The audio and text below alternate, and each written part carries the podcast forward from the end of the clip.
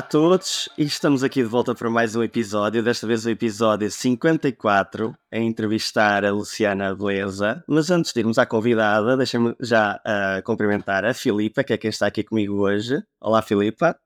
Olá, Diogo, tudo bem? Olá, Luciana. Olá. Olá, Luciana. E antes de irmos às primeiras perguntas, eu vou ler aqui a ficha técnica da Luciana e depois então, Filipa, tu começas com esta conversa e começas com a primeira pergunta, pode ser? Claro. Então vamos lá. A apresentação da nossa convidada, Luciana Beleza, nascida a 15 de julho de 1981, portanto estamos quase no dia de anos, está quase, está quase. Foi assistente dentária, formou-se em 2007 na CESP, num curso biotápico, mas depois também já vamos aqui a esta parte de, deste curso. Passagem pelo laboratório Vitor Dias, desde 2008 que trabalha na Incisal Dental Lab, e em relação à formação extraordinária, fez muitos cursos na área, nas áreas de biomecânica, estética, cerâmica, facetas, morfologia, a parte digital e agora mais focada na, na MIO. Deu aulas de 2019 a 2021, nos anos da pandemia, no ISAF. É isto, não é, uh, Luciana? É, é isso. Mais alguma coisa, sim. Pronto, olha, nós queremos deixar totalmente à vontade. Filipa, vamos começar então aqui com a nossa primeira pergunta e ver onde é que isto vai parar. A conversa é livre, mas uh, força. Então vamos lá, Luciana. Eu aqui no teu percurso houve uma curiosidade que também temos em comum, que foi o facto de teres passado pela, eh, no fundo, pelo gabinete, não é? Pelo lado do inimigo, como costumam dizer. E eu também passei, e acho que foi importante, pelo menos quanto a mim, na minha na profissão hoje em dia. Há noções que hoje em dia tenho e que têm a ver com isso. E nesse sentido gostávamos de perguntar, gostava de te perguntar se achas que isso te ajudou, se ficaste com algumas coisas que ainda hoje em dia utilizes, sejam elas mais práticas ou mais vá, sociais em relação a essa experiência. Olha, uh, ajudou bastante, claro, uh, principalmente a decidir que preferia estar fechada num espaço, sozinha a trabalhar. e, uh, e então a opção, em vez de medicina dentária, foi prótese dentária. se me arrependo, essa é outra questão. porque gosto muito do que faço, mas de vez em quando acho que, bom, que poderia ter uh, optado por, pela outra área. Mas foi um passo importante trabalhar na, na clínica, uh, o know-how adquirido, uh, também porque eu acompanhei um ortodontista, portanto é que agora as coisas já deram outra, outra volta, não é? Portanto as coisas estão muito mais pelo digital, muito mais atualizadas, mas foi muito importante, sim, foi muito importante conhecer o lado da clínica. E como é que, eh, como é que depois nessa parte dentária, como é que te surge a prótese? Como é que eh, disseste que depois optaste pela prótese e acabou por eh, surgir, mas de que modo é que te apareceu a prótese na tua vida? A prótese apareceu primeiro, a primeira aparição, digamos assim, foi um colega meu, que o pai era técnico de prótese e que me falou na formação, mas depois quando estive a trabalhar como assistente conheci uh, duas técnicas uh, que estudaram na SESP uh, e comecei a falar um bocadinho mais com elas, portanto, a perceber, e, e aquilo para mim fez mais sentido, em vez de estar ali na, na clínica, portanto, supostamente era um local mais calmo, supostamente. mais calmo, mais tranquilo, em que podíamos estar a, a ser criativos, a fazermos as nossas coisas sem pressão. em termos, porque ali na clínica era uma clínica geral, tinha a parte de medicina dentária, portanto era sempre um frenesim entre os telefones, as recepções, as várias especialidades que tinha. Uh, e pronto, e considero que fui bem enganada. Uh, portanto, aquele, aquele sonho de estar uh, apenas num sítio tranquilo, a ouvir uma música, a fazer, a ser criativa, a fazer os dentinhos e essas coisas, tudo isso acabou depois da formação da faculdade. venderam-te um ateliê e afinal era, era mesmo um laboratório de prótese dentária. Exato, exato. Mas acabaste por ir para, então, para a prótese dentária e acabaste ir, para ir para o local onde essas uh, tuas colegas estavam, para a CESPO. Sim. E, eh, e, aqui no currículo foi uma parte que nós, uh, até entre nós, conversámos uh, bastante sobre isto, porque nunca tínhamos ouvido falar deste curso biotápico. O que é que consiste isto? Sim, na altura chamava-se o curso biotápico porque o curso era de 4 anos, 3 de bacharelato e um de licenciatura. Ah, uh, É só essa uh, a designação. Ok, pensamos que ser aqui algum, aqui algum dois patamares, como é a via TAP, porque fosse dividido em alguns dois patamares, mas não é. É basicamente se calhar se passava aqui em Lisboa. Ou sim, sim. Pronto, ok. É só simplesmente a separação entre o bacharelato e depois se tivesse que continuar. Exatamente. Sim, sim, sim. Ou não, tinha as duas fases. Ok. Então, e, e em relação aos laboratórios, depois quando passaste à prática, não é? Uh, nos laboratórios por onde passaste, começaste por fazer o quê? Sempre foste mais para a área da fixa? Acabaste por fazer tudo?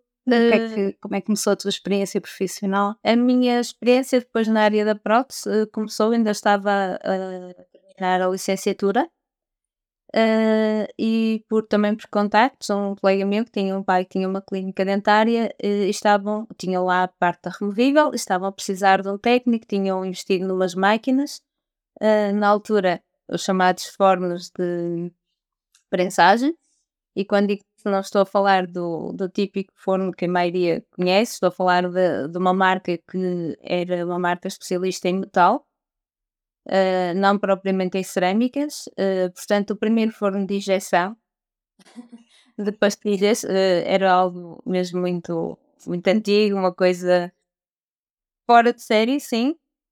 Uh, e então propuseram-me, uh, queriam colocar lá um laboratório na clínica, propuseram-me uh, começar a, a fazer lá uns trabalhos. basicamente, a entrada era eu conseguir fazer um dente, um encerramento de um dente, um simples dente, fazer a eliminação de cera e a injeção desse mesmo dente. Se ele saísse sem fratura, porque na altura os técnicos tinham passado por lá, tinham problemas com cilindros a, a rachar, portanto, o revestimento uh, não aguentava as temperaturas, depois aquilo tinha alguma distância, portanto, era uma peripécia e ficava aqui só uma meia hora a contar-vos o caminho que eu tinha que fazer entre uma parte da clínica até à parte do laboratório, porque um forno estava instalado num sítio e o outro forno estava no outro. Eu sem experiência, uh, sem experiência, mas pronto, por alguma razão o destino assim quis. Uh, só tinha uma empresa que na altura uh, ouvia-se falar de, de injeção, mas em alemão, que era a Evoclar. Então eu tinha que estar a traduzir aquilo para depois perceber como é que eu iria fazer. Tive a fazer misturas de revestimento para que aquilo saísse certinho, sem nenhuma fratura, devido à expansão, todos, todos os fatores que vocês possam imaginar, eu tinha que o fazer uh, sem ter experiência com aquele tipo de uh, sistemas, que nós na faculdade não dávamos a, a cerâmica uh, aprensada. E assim foi. Uh, por obra do destino e com alguma ajuda divina, eu consegui fazer uma receção neutral uh, prensado, uh, tudo direitinho, sem fraturas, e, e aquilo foi, foi algo tão extraordinário aos olhos daqueles clínicos que eles quiseram logo montar um laboratório enorme, com tudo a que qualquer técnico neste momento sonharia, não é? Mas na altura, um, e ao qual eu tive que recusar. Eles queriam que eu ficasse a gerir o laboratório, uh, mas a meu ver como é que eu, ainda a terminar a licenciatura, uh, como é que eu poderia gerir um laboratório? Portanto, o acumular de erros ia ser brutal. Uh, eu iria fazer as coisas à minha forma, portanto, uh, não iria fazer as coisas como deve ser.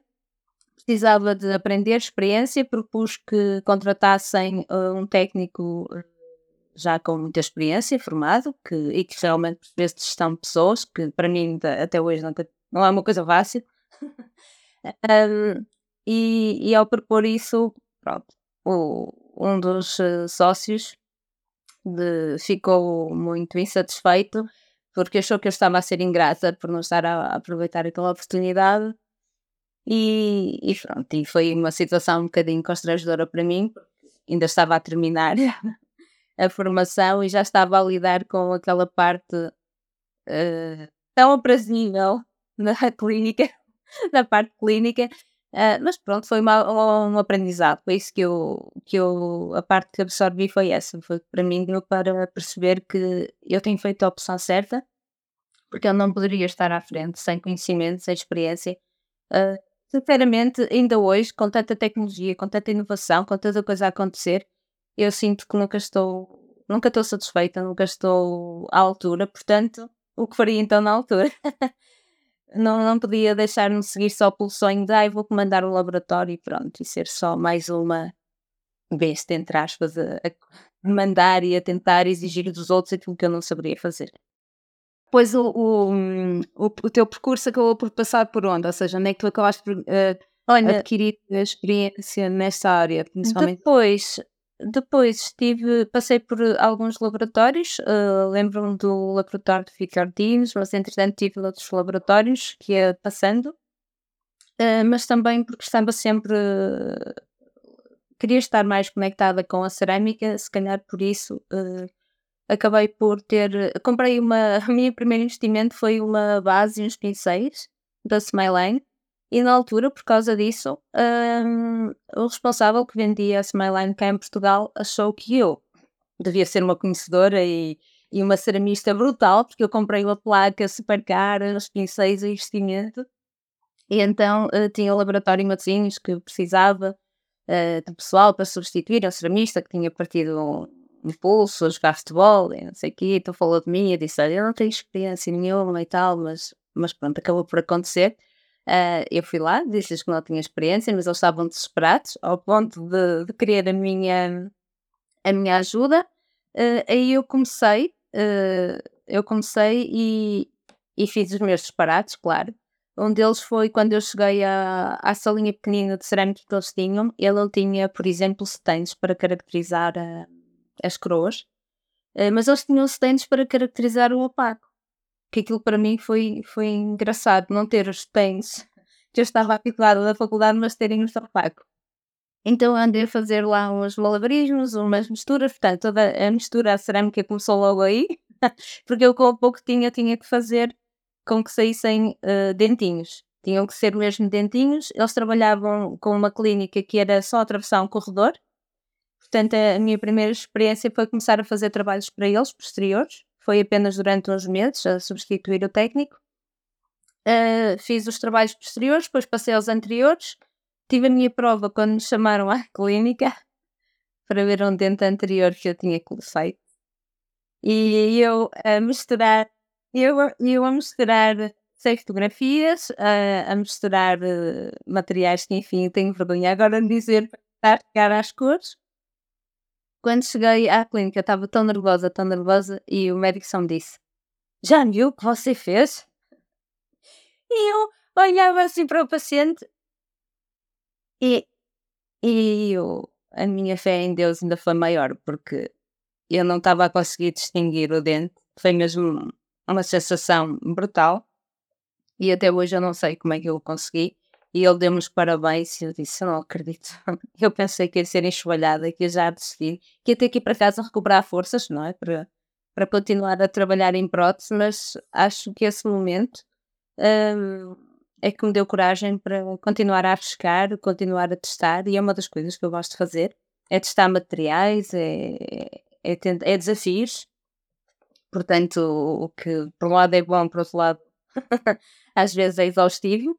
Uh, mas para mim, sim, os desafios uh, fazem parte, é aquilo que me mantém ativa na, na prótese dentária. Provavelmente se eu não tivesse, e agora assim uma parte, a sorte que tenho de estar no laboratório onde estou e de poder testar, de não me serem cortadas as asas, portanto, de me serem dadas ainda mais um, para voar as ferramentas e acreditarem, portanto, terem a paciência, porque nós não, não conseguimos logo tudo, não é? temos testar, cometemos erros e vamos aprendendo. Claro que engloba muito estudo e muita dedicação, uh, mas isso é graças a, a eu estar num ambiente desses que continuo a gostar de prótese dentária, porque senão teria pensado logo na parte quando eu estava na clínica, a ouvir aquelas pois. duas técnicas a dizer tão bem de prótese, se um dia as encontrasse.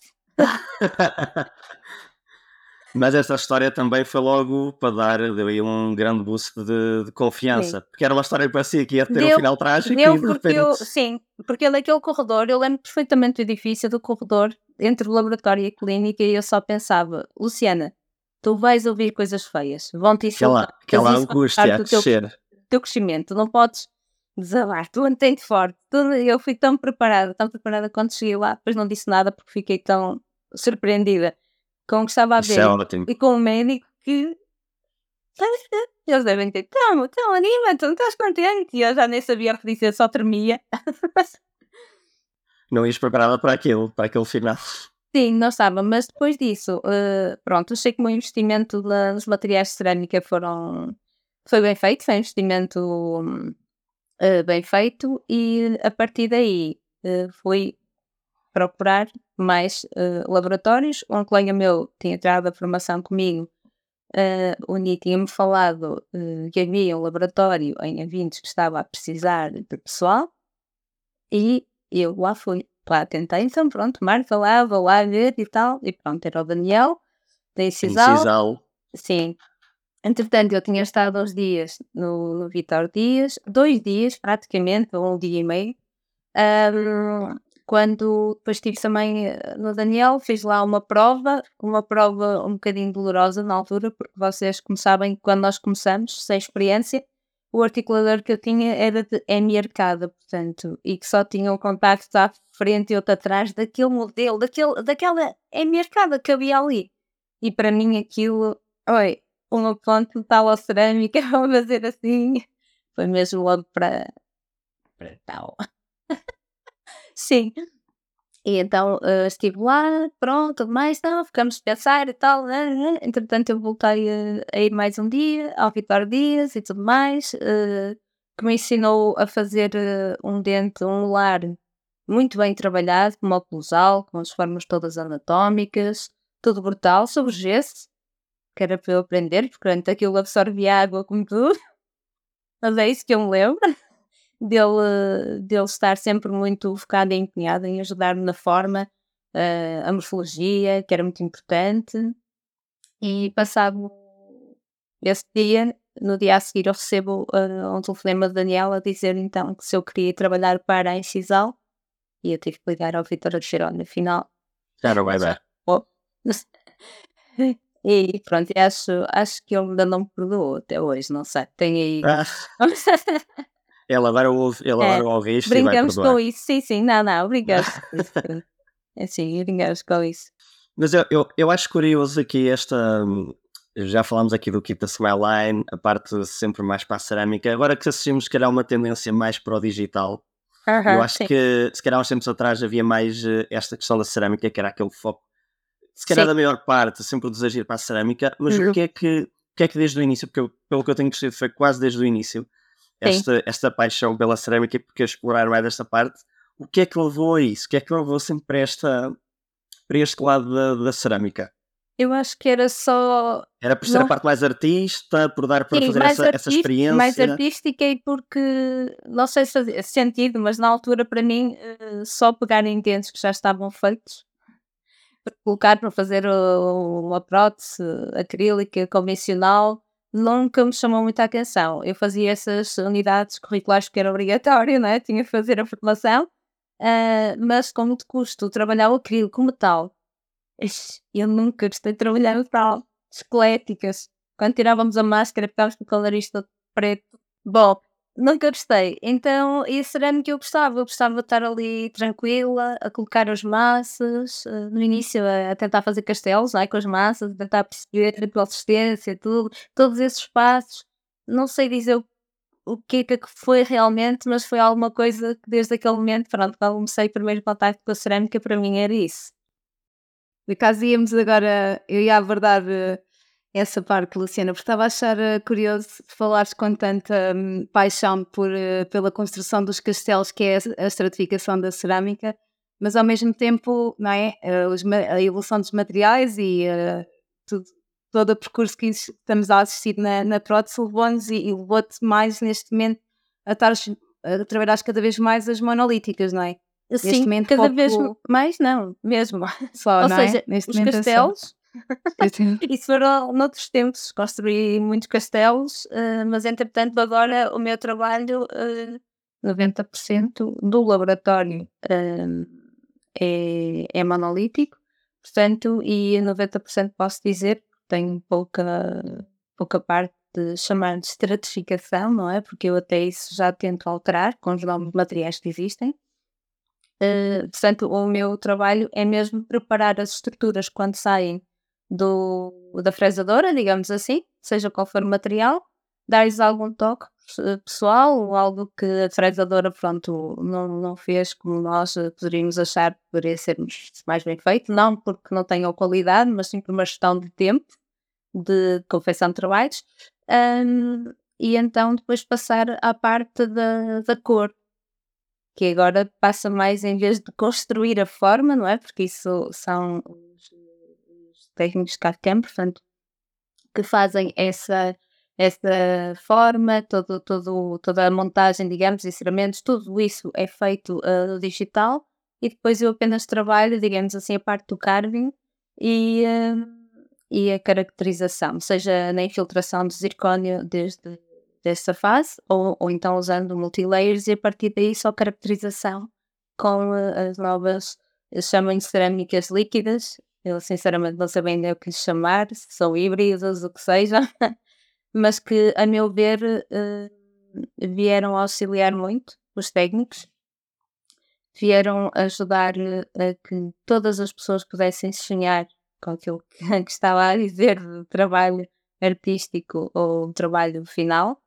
Uh, e claro que isto não, não tira mérito a quem teve muitos anos e dedicou muito dinheiro e tempo a fazer formações e especializações e que tentou de mil e uma formas, porque todos nós sabemos a dificuldade que é, desde quando se colocavam massas em quantidades e massinhas, eh, pequenos apontamentos, ali tudo muito minucioso, a separação das mesmas, uh, utilizando várias técnicas para, para um trabalho uh, exímio, é, é verdade, mas as monolíticas, novos materiais, uh, o técnico conta, mas uh, o futuro, os materiais também, também isto está cada vez mais, uh, mais evolutivo, mais estético, portanto, e acho que todos nós, pensando um bocadinho uh, como as coisas estão a ocorrer nestes últimos tempos, sabemos como é que isto vai, vai terminar, não é? Claro que não estou falando da nossa extinção de estética das técnicas, isso seria mais à frente, uh, mas, mas acho que este é o caminho, porque até agora, uh, mesmo com os scanners intraorais, portanto, toda essa resistência e tudo, toda essa parte, mesmo da parte da clínica, não só da, da parte da, da, da prótese dentária. Portanto, toda esta resistência vai chegar a um ponto em que nós, se calhar, vamos chegar e vamos pensar, bem, eu vou, eu tenho sempre a oportunidade de começar, mas quanto mais tarde, mais a tecnologia avançou, eu não cometi os primeiros erros, não aprendi com os primeiros erros, então vai-me ser um bocadinho mais difícil, mas não é impossível, de acompanhar uh, o ritmo. Um, mas para mim, e, e, claro, sem tirar mérito, e sei que muitos técnicos, não queria dizer magoados, mas eh, pronto, é normal.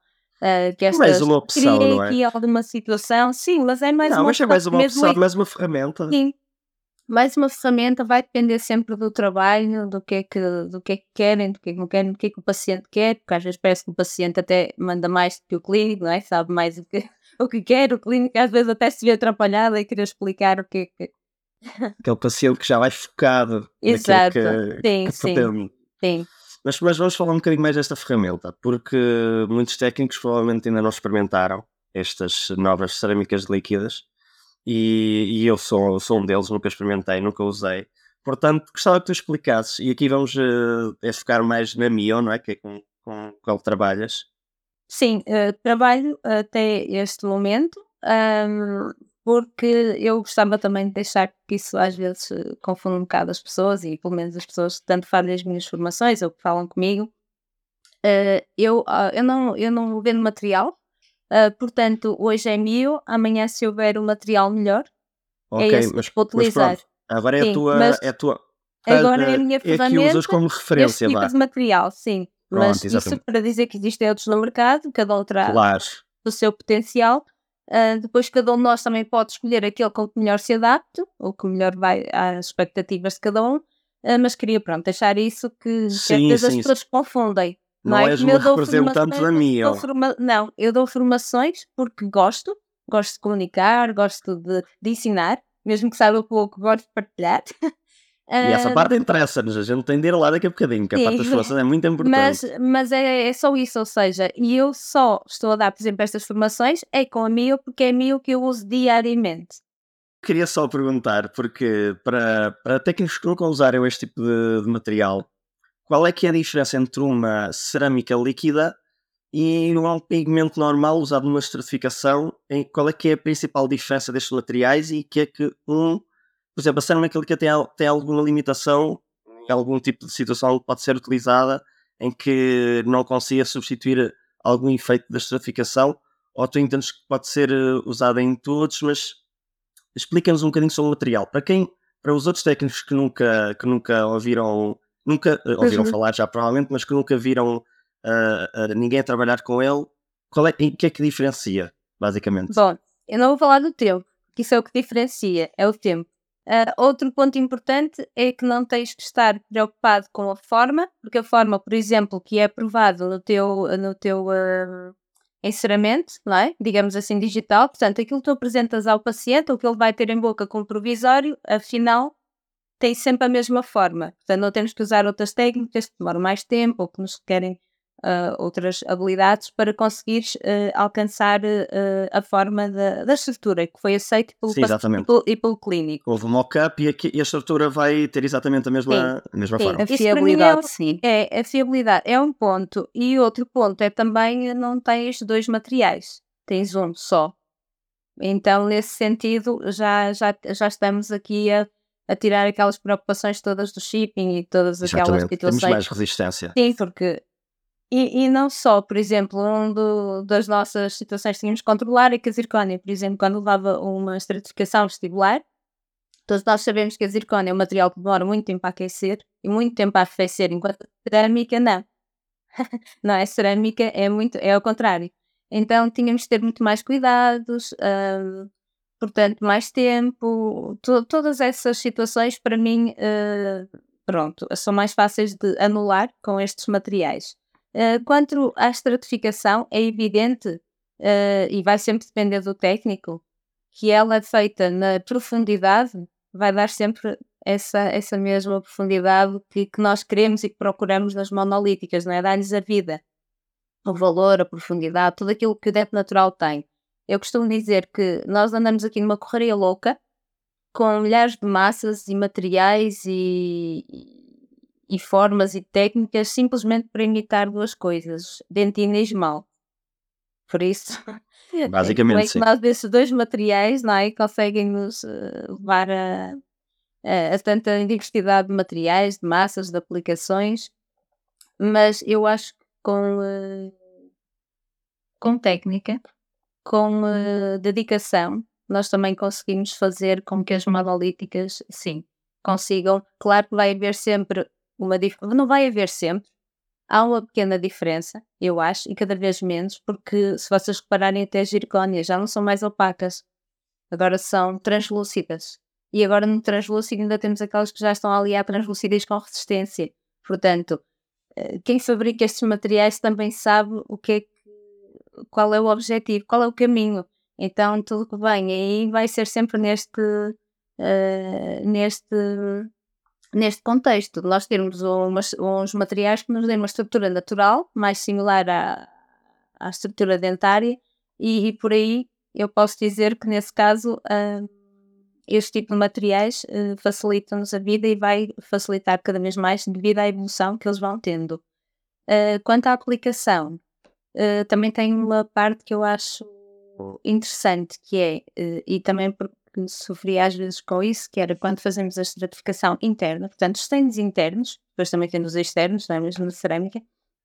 Quando temos a, estamos a fazer a nossa estratificação interna, uh, muitas vezes tudo aquilo que nós gostamos de ver como técnicos apreciar nas fotografias, no, nos congressos, todos aqueles trabalhos maravilhosos, não é? Selecionados, agora nem tanto, já começa a haver alguma seleção da realidade, mas tu, todos esses trabalhos uh, espetaculares e que nós gostamos, uh, nós quando os mimetizamos, depois chega à boca o paciente diz, eu não gosto destas meixinhas, eu não gosto desta transferência que tem aqui, esta pazinha, esta, não queria isso, eu queria mais assim, como tem a flora X ou assim, da, tal. Uh, um dente novo, tudo, não é? Sem imperfeições, um como novo. nós dizemos E quando estamos vezes. a falar de cerâmica, uh, para mim, uma das coisas mais frustrantes era quando nós estávamos ali a perder tempo e tempo a colocar aquelas massinhas, com tanto cuidado, com tanto amor e carinho para que fosse ali perfeitinho, ficasse e que se enquadrasse, não é? Porque não pode ser uma cópia, porque os dentes naturais não são cópias, não é? Porque também é isso faça, está ali branquinho, vai para aquele lado branquinho, está ali, ah, Oh, Luciana, pegando, pegando um bocadinho nessa, nesses pormenores que estavas a falar, isso leva-me àquela questão uh, eterna do, do central, não é? Aquela questão de, do ceramista do central. Antes Sim. de mais, pronto, uh, ah, um, eu sou totalmente, eu enquanto ceramista também, não é? Sou totalmente apologista das cerâmicas líquidas, acho que nos vieram fazer uma diferença enorme na caracterização de monolíticas e facilitar muito o trabalho. Contudo, ainda me resta aquela dúvida que eu acho que hum, que existe ainda muito, não é? Que devem colocar muito esta questão e eu quero aproveitar para colocar aqui mais de uma forma mais pública, vá, em relação ao central, não é? Porque nós temos aquelas questões da translucidez, que também já disseste que hoje em dia temos estruturas, e é verdade, temos estruturas que também já nos permitem mais translucidez, mas para além da translucidez temos muitas vezes a questão da opalescência. A opalescência já na cerâmica era muito mais, era aquela questão que muitas vezes era difícil obter, e que agora com a, com a cerâmica líquida como é, que, como é que tu consegues contornar? Achas que consegues, pronto, achas não, na tua prática consegues contornar essa questão, porque a opalescência nós poderíamos numa primeira instância pensar no azul, porque quando temos um sorriso aberto acaba por ter esse comportamento ótico, mas depois com um sorriso mais fechado acaba por ter um comportamento mais laranja. Como é que tu contornas Sim. aqui estas uh, questões não Sim, estás a falar dos tons quentes e dos tons frios, uh, que são visíveis. Olha, a primeira, o primeiro ponto importante, antes de nós estarmos a falar se ia ser uma cerâmica estratificada ou uma monolítica maquiada, é perceber se temos fotos que realmente nos ajudem a decidir que tom de, é que vamos utilizar naquele central. Porque isto é, isto é, é muito bonito, e, mas às vezes eu, nós lá no laboratório, pensamos que devemos ser casos raros, porque só nós é que temos fotografias desfocadas. Só nós é que devíamos ter fotografias não. escalas. Eu estou a falar do caso ideal, em que vês em boca. Agora, essas assim, ou aquelas que não têm a fotografia, que estão sempre Sim, boas, por, não é? Porque o, o, dia a dia, não, não, não vamos, se for um caso de exposição, uma coisa, ah, vamos fazer para ali, para aparecer naquele sítio e tal, as coisas têm uh, No dia a dia, pelo menos uh, na realidade que me assiste a mim, é, é fotografias desfocadas, muitas vezes tiradas por telemóvel. Quando tem escala, eu agradeço. Quando não tem escala, eu tenho que me desenrascar, eu tenho que pôr a pretos e brancos, eu tenho que fazer mil e uma coisas para tentar perceber o que lá está. Uh, e estava de falar nesses dois materiais, é importante percebermos com o escuro e o branco. E geralmente as fotos, mesmo quando nos tiram da dentição, o fundo, a boca, não é? Apresenta o fundo escuro, quando apresenta essa foto. Tu nos escuros geralmente consegues ver os tons frios azuis, os cinzas, portanto, todas essas a falar na opalescência. Depois, quando queres ver os tons quentes, os âmbares, o coral, muitas vezes nós não damos conta que há um coral, que há um, um amarelo, uh, um, ali qualquer coisinha. Porquê? Porque não temos um fundo branco.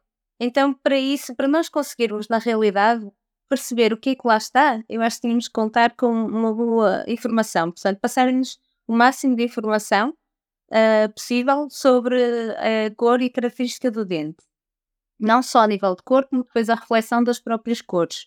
Eu, por vezes, tenho dentes em que tem tanto brilho que eu consigo ver a luz, da, se eu aumentar, eh, por vezes consigo ver a luz do candeeiro do, do clínico, por exemplo. Pois. Que as raizinhas assim que me podem dar uma ilusão de mechas brancas claro. e não são. Claro. Portanto, eu tenho que fazer, às vezes, temos que fazer muitos sacrifícios para tentar perceber o que é que está ali.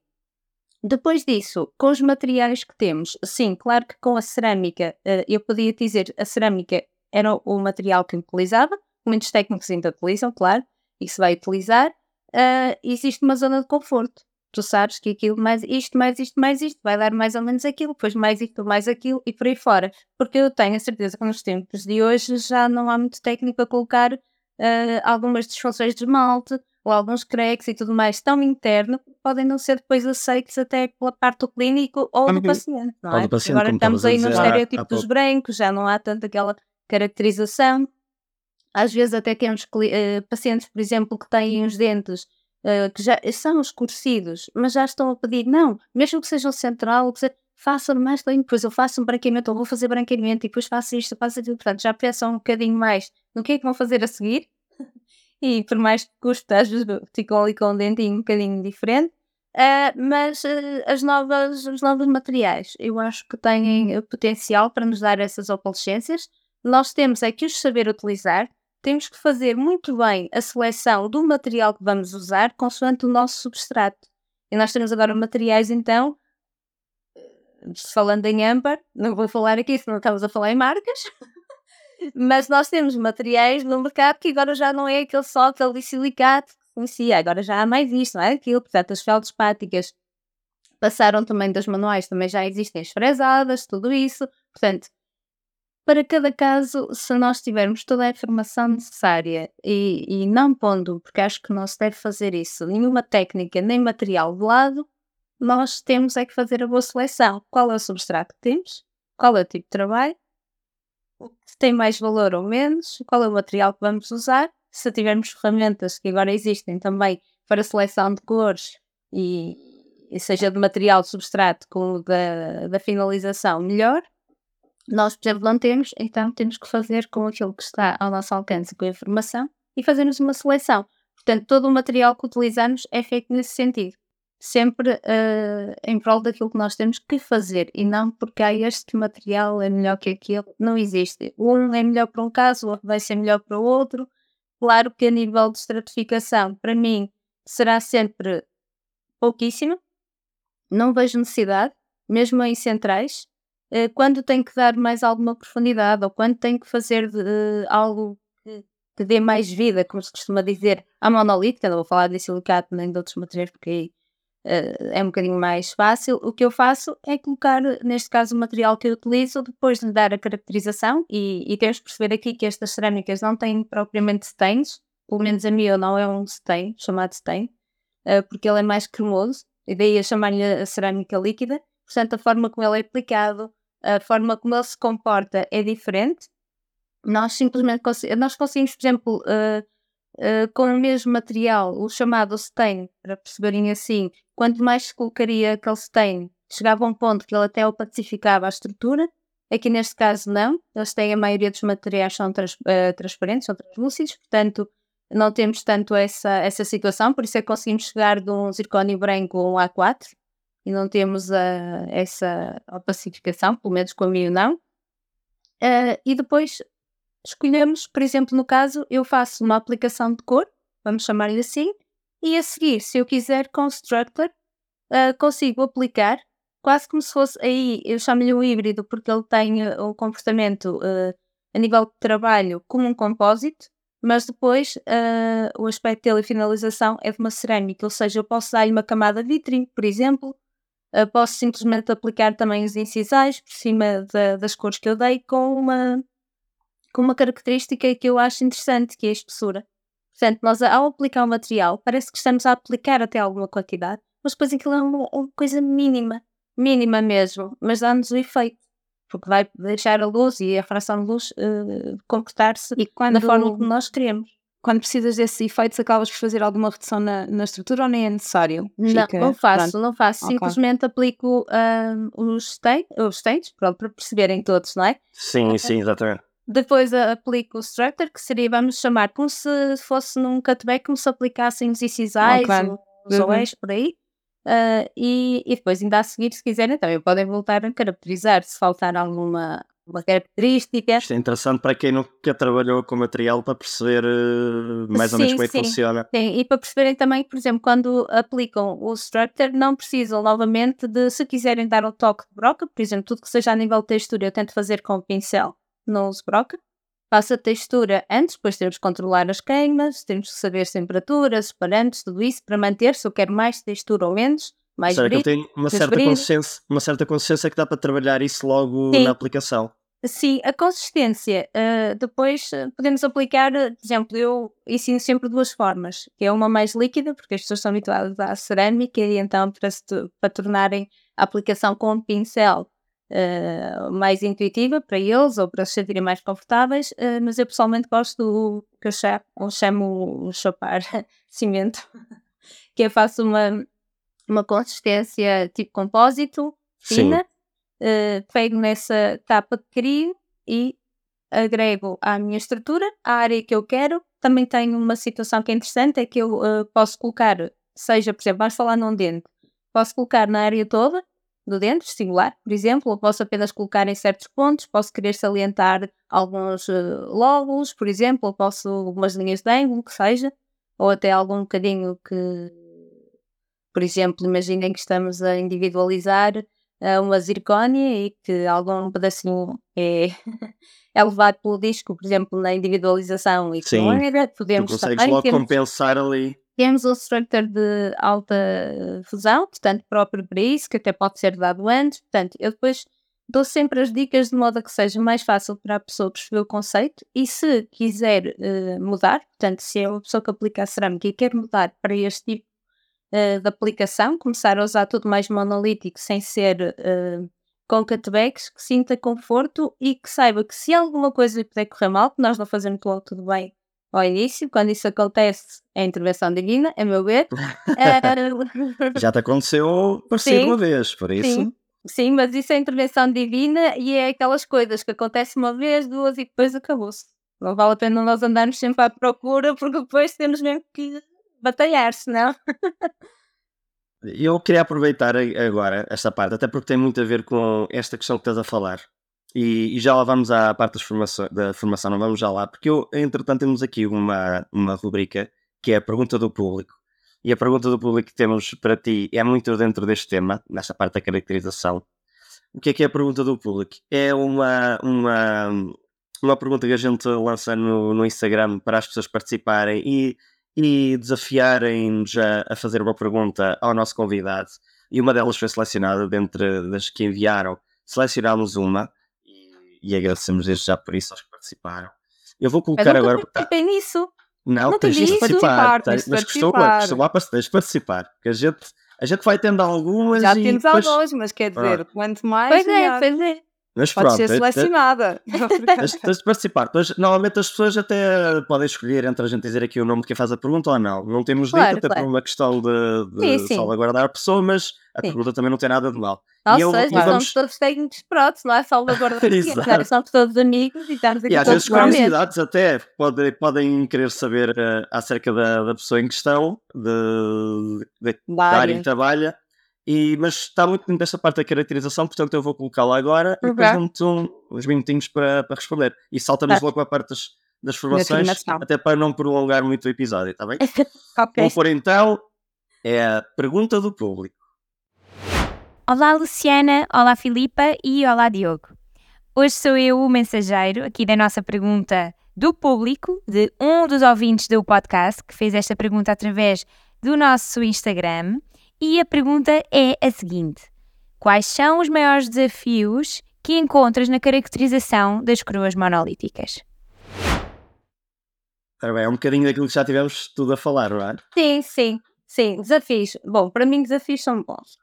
E, e as pessoas que tiveram formação comigo e que possam ouvir eh, vão poder eh, dizer que sim, porque os desafios deles são os meus. Cada, Espera, cada- só, só à parte, tenho- eles já vão dizer que sim. Mas já lá. Ahm, cada, cada, cada, cada pessoa tem perdido. Tu disseste.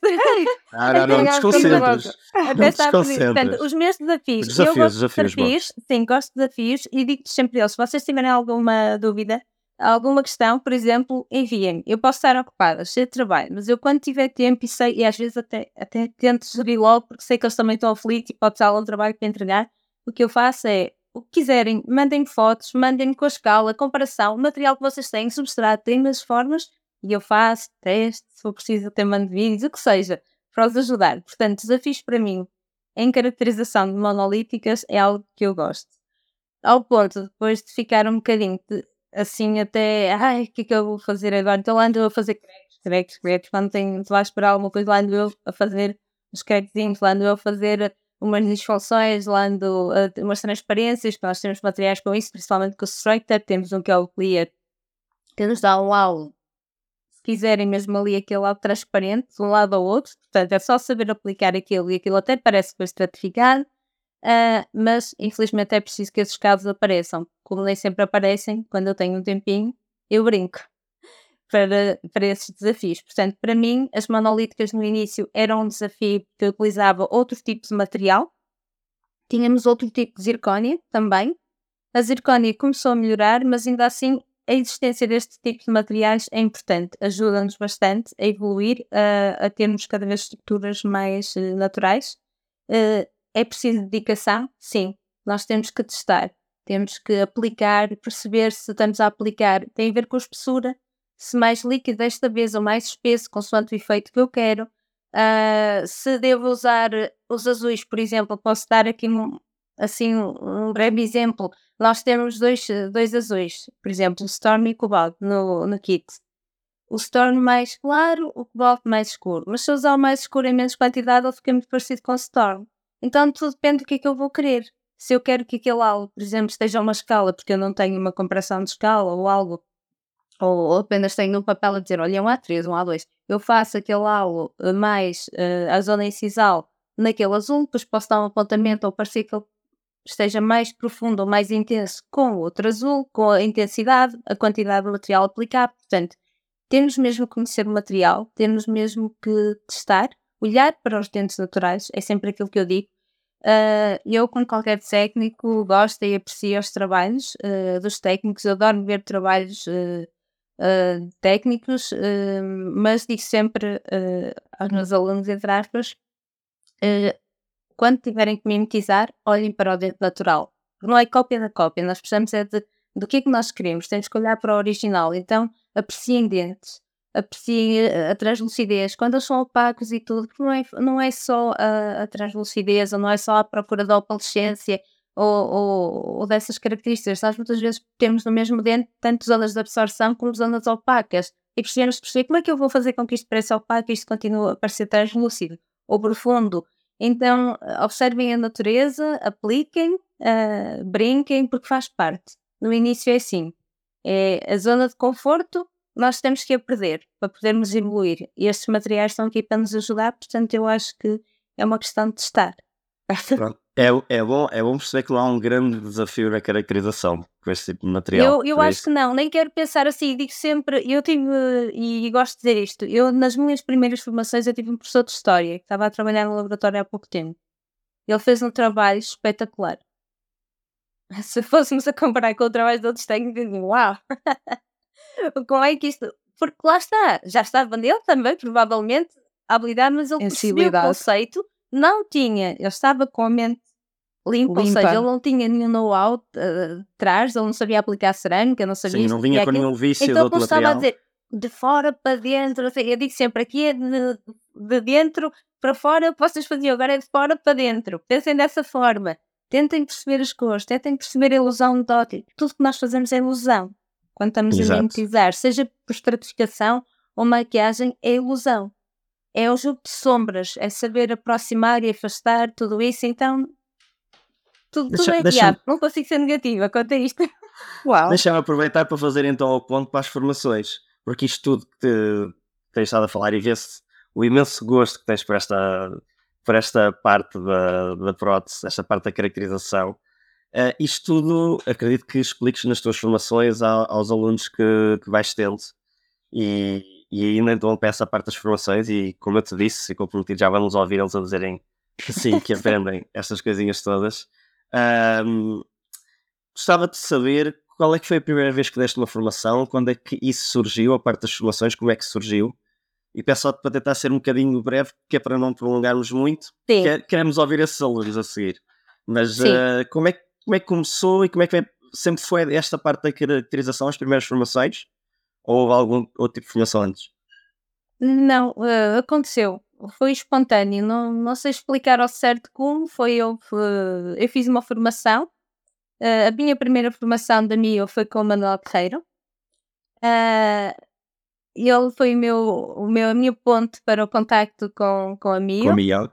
Sim, uh, ele mostrou-me material, conversando, que espetacular. Eu gostei logo daquilo quando vim para o laboratório. Ai, espetacular, toda a gente gostou logo voltar. É isto, isto é fantástico. Portanto, temos que investir. Depois, entretanto, falamos com os fornecedores, comecei uh, comprarmos o material, comecei a utilizar tudo. Eles queriam também que eu houvesse informações cá em cima no norte. Uh, e começou tudo assim. Portanto, foi espontâneo. Eh, as coisas foram acontecendo, mas eu não sei dar assim um timing ao certo, porque a minha preocupação okay. foi desde o momento em que eu fiz a formação com o Manuel. e que eu consegui ter o kit no laboratório, para mim, a minha única. Eu só queria usar, usar, gastar, gastar. só queria testar aquilo. Portanto, depois as coisas foram-se proporcionando. E, e, como é que se prepara a primeira formação, a sensação da primeira formação? Olha, isso... é, os nervos é, da primeira é formação? Bom e mau, é bom e mau. Já conheces mesmo, mesmo muito bem o material quando esta primeira formação? Ainda te sentias eh, ligeiramente insegura? insegura? Não, já, já conhecia. Eu tinha, eu, eu isso eu tinha que me sentir preparada. Portanto, a aceitação foi só quando eu achei que eu já tinha o conhecimento suficiente para dar de base, porque a formação que eu faço é de um dia apenas uh, e é para uma iniciação ao MIO. Uh, mais tarde virão aí outros tipos de formações uh, diferentes, mas neste caso, até agora, é sempre de iniciação ao MIO.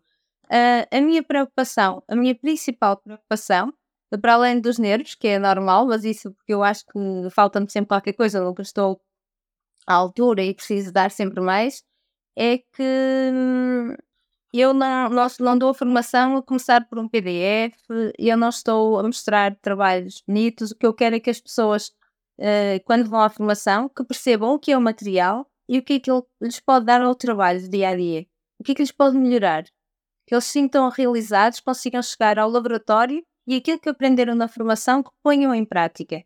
E esse foi o meu primeiro objetivo, porque eu fiz muitas formações e, atenção, todas elas espetaculares. Eu gostei de todas as formações. As que fiz, as que eu não fiz e que gostaria de ter feito, mas uma das coisas é que, que me fui apercebendo, e claro que agora com outra maturidade, mas apercebi-me sempre de que no início, quando começava a fazer as formações, eu aprendia tantas dicas, tantas coisas fantásticas e chegava ao laboratório e não conseguia aplicar porque as oclusões não eram tão maravilhosas. É porque os médicos mais do que aquilo que acontecia com aqueles modelos fantásticos. Portanto, todas aquelas técnicas, aqueles pormenores, todas aquelas dicas, aquilo que aprendíamos, eu queria pôr em prática e não tinha essa possibilidade logo imediata. Então, desvanecia um bocadinho. Aqui, eu, essa foi a minha preocupação, fazer o contrário, com que a pessoa que faz a formação, com este material ou outro, que consiga aplicar no dia a dia as dicas que lhe dou. Sim, que seja enquadrado num caso, num caso diário. Consiga passar no dia a seguir, quando se sentar à bancada, vai poder fazer algo diferente, vai se sentir motivado, vai se sentir uh, com garra para explorar, para fazer. E por isso é que eu digo, eu não, dou, eu não dou, por exemplo, a estrutura, cada um traz, eu dou o STL, cada um traz a estrutura. Quando me ligam a dizer, olha, qual é a estrutura que tu achas? Eu digo logo, não é o que eu acho, é o que vocês usam no dia a dia. Porque se eu achasse, ah, eu peço-vos a mais translúcida, a mais espetacular, a que me vai dar menos trabalho, que eu vou fazer um trabalho fantástico. Mas, Sim, mas o objetivo é pegar o trabalho deles do dia a dia. É, tens um, uma zircónia que é mais opaca, é mais esverdeada ou é mais apertada, não é tão prático. Nós sabemos que as zircónias têm um gradiente, não é? Que nem sempre está a escala vita e depois mais verde, mais claro. amarelo, mais castanho. Então traz e vamos pôr o castanho à escala vita. Vamos fazer a mistura, vamos aplicar amarelos, vamos aplicar isto e aquilo, e vamos fazer com a tua zircónia aquilo que tu tens no teu local de trabalho, vamos fazer com que resulte. Porque isso para mim sim, e daí o desafio. Portanto, eu não faço uma formação igual à outra, uh, posso fazer numa formação, por exemplo, dentes mais simples, outros mais complicados, porque a própria sala, digamos assim, é que vai fazer a formação. Tem pessoas que não têm contacto nenhum, e eu isso sim, a única coisa que eu gosto de passar é ponho, coloco uma foto em que tem uma, uma caracterização simples de dente e gengiva para a pessoa que está a aplicar pela primeira vez ou que por alguma razão uh, se sinta desconfortável e não sabe que fique perdida quando for à altura de começar a fazer, uh, que se sinta um ponto de conforto. Que olha, diga, eu vou fazer, eu vou seguir aquilo, depois vai querendo explorar, depois eles acabam por explorar, nem fazem aquilo.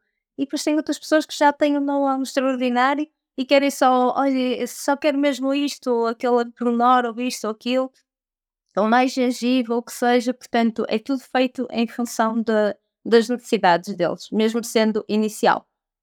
Uma coisa a acrescentar, no início das formações, eu conseguia acabar todo o tempo, Neste momento eu não consigo, porque vocês vêm, eu falo muito e gosto de passar toda a informação, mesmo que não perguntem, eu digo, olha, se calhar vais ter aquela é dúvida, é espera, faz assim, assim. Então estou sempre a Mas quem está, do outro, quem está do outro lado Portanto, gosta disso. Claro, gosta muito isso é disso. que temos o feedback que temos, não é?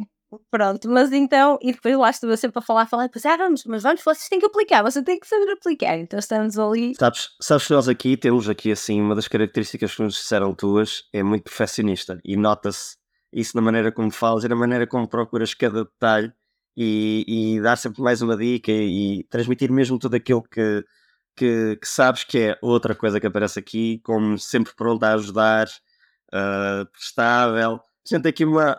Eu vou-te dizer não outras que disseram, divertida, também já percebemos, brincalhona, faladora, tem imenso jeito para trocadilhos. Ser... Justiçaira. Justiça. Ah, exatamente. A justiceira. pela justiceira. Gosto porque eu portanto, gosto muito da justiceira. Portanto, uh, tudo aquilo que temos ouvido agora daqui da tua parte faz jus a, a todas estas características que nos disseram tuas. Mas olha, melhor. Eu não estou a falar que... só convosco, digo já, desculpa para quem está em casa a ouvir, onde estejam, não é? mas eu ainda sou, fico muito mais à vontade, digo muito mais separado, mas agora tenho que. Ah. Antes ah, então, classe. Quando, quando tivermos cá uma próxima vez, deixamos completamente à vontade então para trazer até uns trocadilhos, porque eu gostava de ouvir. Eu sou fã do bom trocadilho. Eu sei, eu sei, eu sei naturalmente. Ah. Não, é, não é nada que eu. É Mas olha, melhor, melhor do que nós estarmos aqui a enumerar qualidades tuas, será melhor ouvirmos as pessoas que têm uma mensagem para ti. E vai passar já de seguida. São as mensagens especiais que temos para ti. E daí, se calhar, vamos ter alguns alunos que vão querer dizer alguma coisa. Sim. Fica atento, às, fica atento às próximas mensagens, que são as nossas mensagens especiais para ti. Olá, sou Luciana Campos e tive o prazer de conhecer a Luciana numa formação da MIU. A Luciana, além de ter um nome lindo, é sem dúvida uma excelente profissional. Ela é muito comunicativa e a forma como ela partilha o seu conhecimento facilmente cativa as pessoas. Ela é extremamente simpática e foi um prazer enorme conhecer a Luciana. Obrigada. Ei, Luciana, aqui quem está falando é o Diego Figueiredo. Eu fiz a formação da técnica da MIO com você recentemente e gostei muito. Você é muito prestativa, é, sempre está disposta a ensinar tudo que sabe, até posterior ao curso. E eu gostei muito da formação e da forma que se conduziu a formação. É, foi, foi, foi um prazer fazer uma formação com, com um nível de profissionalismo seu. É, a gente gostou demais. Olá, o meu nome é Miguel. Um, fiz um curso da MIO dado pela Luciana recentemente. Queria deixar uma palavra de agradecimento, a dizer que gostei muito, que aprendi muito e que hum, fico à espera de uma, de uma segunda parte para poder ir, para poder participar e aprender ainda mais. Como é que eu conheci a Luciana? A Luciana veio até à Maloclínica convite nosso. O que aconteceu foi que nós uh, gostámos imenso da formação, ela foi dada de uma forma uh, muito acessível, Portanto, ficámos muito satisfeitos com ela em termos de formação e creio que é uma relação que vai continuar eh, para o futuro. Uh, o que dizer sobre a Luciana assim em tão pouco tempo? Raras vezes na vida uh, nos são colocadas pessoas que podem fazer a diferença e criar um, um real impacto na nossa vida. E eu, nesse aspecto, eu tenho sido abençoado. A Luciana, sem dúvida, sem dúvida nenhuma, a pessoa que, que mais impacto tem tido em mim. E digo isto em várias vertentes. Ela é muito crítica do seu trabalho, um, está sempre à procura da excelência, sempre a, a, trabalhar para fazer algo de diferente, algo de melhor. E, e isso é uma das coisas que faz com que ela se destaque. Mais do que todas essas coisas, é a minha cara metade, minha companheira inseparável, de aventuras de mota, da jornada da vida e com a qual eu partilho tudo. Muito bem, Luciana. Ouvimos por esta ordem a outra Luciana, o Diego, o Miguel, a Anabela e o Daniel. Qual é que é a sensação de ouvir estas mensagens? Pois é, é muito boa. É muito boa. Uh, fico um bocadinho emocionada, mas, uh, mas fico contente que tenham estado, que tenham... E eles falaram mais, nós não podemos passar aqui os áudios sim, todos sim. completos, mas claro, eles falaram claro, mais. Até porque eu falo tanto que já deve ter queimado mais que o tempo ah, não, não, não, tens. Uh, mas não, mas é muito bom, é muito gratificante e o que eu quero é continuar a, a fazer uh, o meu trabalho o melhor que eu posso com as minhas limitações, mas sempre a tentar ultrapassá-las e a ajudar o máximo de pessoas que puder. Para mim é isto. Uh, seja em que profissão for, eu acho que nós só devemos ajudar as pessoas, porque não vale a pena estarmos a entrar em em conflito, a vida é demasiado curta e é tão valiosa. E, e, também acho que não há necessidade de nos acontecer algo para nós percebermos isso. Portanto, deixo aqui uma mensagem também para todos, para que possamos ser uh, unidos. Ouvi dizer que a associação está aí a precisar de, de um boost. Portanto, eu acho que está na altura de nós técnicos sermos unidos de verdade. Em vez de estarmos a queixar nos bastidores, nos unirmos e, e lutarmos a nossa. Enfrentarmos a nossa batalha todos juntos. Uh, todos temos lugar. Todos, todos somos bons cada um na sua área, cada um naquilo que se empenha, porque mesmo que não seja a área, basta se empenharem, porque eu acredito em vocês todos. Acredito que é possível. Portanto, o que eu gostava mesmo aqui de deixar era um, a palavra união. Possamos realmente ser unidos. Na palavra, não, não, não assim só pronto, vamos dizer e tal, não. É pegar na palavra, ação e, e vamos levar a prótese sedentária porque Ouçam, nós não temos uma ordem por alguma razão. Alguém nos está a impedir, nós somos bons. então, portanto, que temos mesmo que, que, pensar no futuro, no nosso e nos outros técnicos que aí virão e, e na profissão em si. Um, e também honrar aqueles que já dedicaram muito do seu tempo, não é? Porque temos as novas gerações, mas tivemos as gerações anteriores que batalharam. Fomos a alguns congressos, foi graças a eles uh, e que eu tenho muito respeito por eles e, e só tenho a agradecer e, e, espero que realmente a associação não acabe e que possamos todos unidos sorrir para a prova. Acho que acho que acabamos com uma mensagem excelente de união, não é? De, e inspiradora e, e obrigada por essa mensagem, uh, Luciana. E já agora, uh, já que estamos a falar assim em mensagens e inspiração, queríamos te um, propor aqui um desafio que é terminarmos o nosso episódio com alguma música que tu, tu nos queiras. Uh, alguma dica de alguma música que nos queiras uh, Olha, dizer uh, para terminar Eu teria muitas músicas, porque eu gosto mesmo muito de música e tenho músicas de todos os gostos e feitiços, porque depende sempre do meu estado de espírito, ou depende, ou mesmo que não seja, eu até posso estar triste, se fizerem uma música daquelas e que diz assim, disparate, eu também me logo, fico logo bem disposta. Portanto, mas gosto de todo tipo de músicas. Uh, mas a que queria deixar aqui, e porque é um dos próximos concertos que vou ver, com pessoas que gosto muito, que é muito, é uh, dos quatro e meia, Solidão. e por também nos leva a pensar muito. Boa banda, gosto sim senhora. Muito bom. Meninos, oi, sou Luciana, meninas e meninas, que isto agora também com esta coisa do género, a gente tem de, tem de falar dos dois, dos dois lados. Meninas e meninas, não sei o que a Luciana diz, nós estamos aqui todos pelo mesmo propósito nesta, nesta profissão, portanto temos ser nós a fazer por ela. E, e eu não acrescento nada, nem retiro nada àquilo que a Luciana disse. Portanto, andem uns segundos para trás aí na vossa plataforma e ouçam de novo outra vez, que é muito importante para nós. Deixamos-vos então com a música dos Quatro e Meia, Solidão. Não se esqueçam de, mais uma vez, votar este episódio e os outros todos, e mesmo o podcast, aí nas plataformas uh, das quais nos ouvem, seja ela qual for partilhem com o resto dos técnicos. É também uma maneira que tentamos nós de ir a todo lado através do, destes episódios para que estejamos todos de certa forma unidos através desta, desta corrente que é o Conversa à Bancada e conseguimos passar estas mensagens, como mais uma vez eu digo a Luciana, que é muito importante e tudo o que ela disse para trás, não menos importante. Completamente. Uh, por isso vão às formações da, da Luciana, não se esqueçam. Eu fiquei tentado, por isso tem de aparecer um dia é, destes. Exatamente. Uh, um, uh, por isso, ouçam outra vez o episódio, uh, pontuem-nos, partilhem com todos os outros. É muito importante para nós e para que isto continue de, de boa saúde. Um abraço a todos, beijinhos a, às duas e continue tudo bom. Fiquem então com os 4 e meia solidão. Tchau, tchau. Beijinhos, obrigado. Tchau, beijinhos. Eu já fui assim, tão focado em mim, sem querer conselhos de ninguém. Nuvens lá, saltei sem olhar, crendo que no fim seria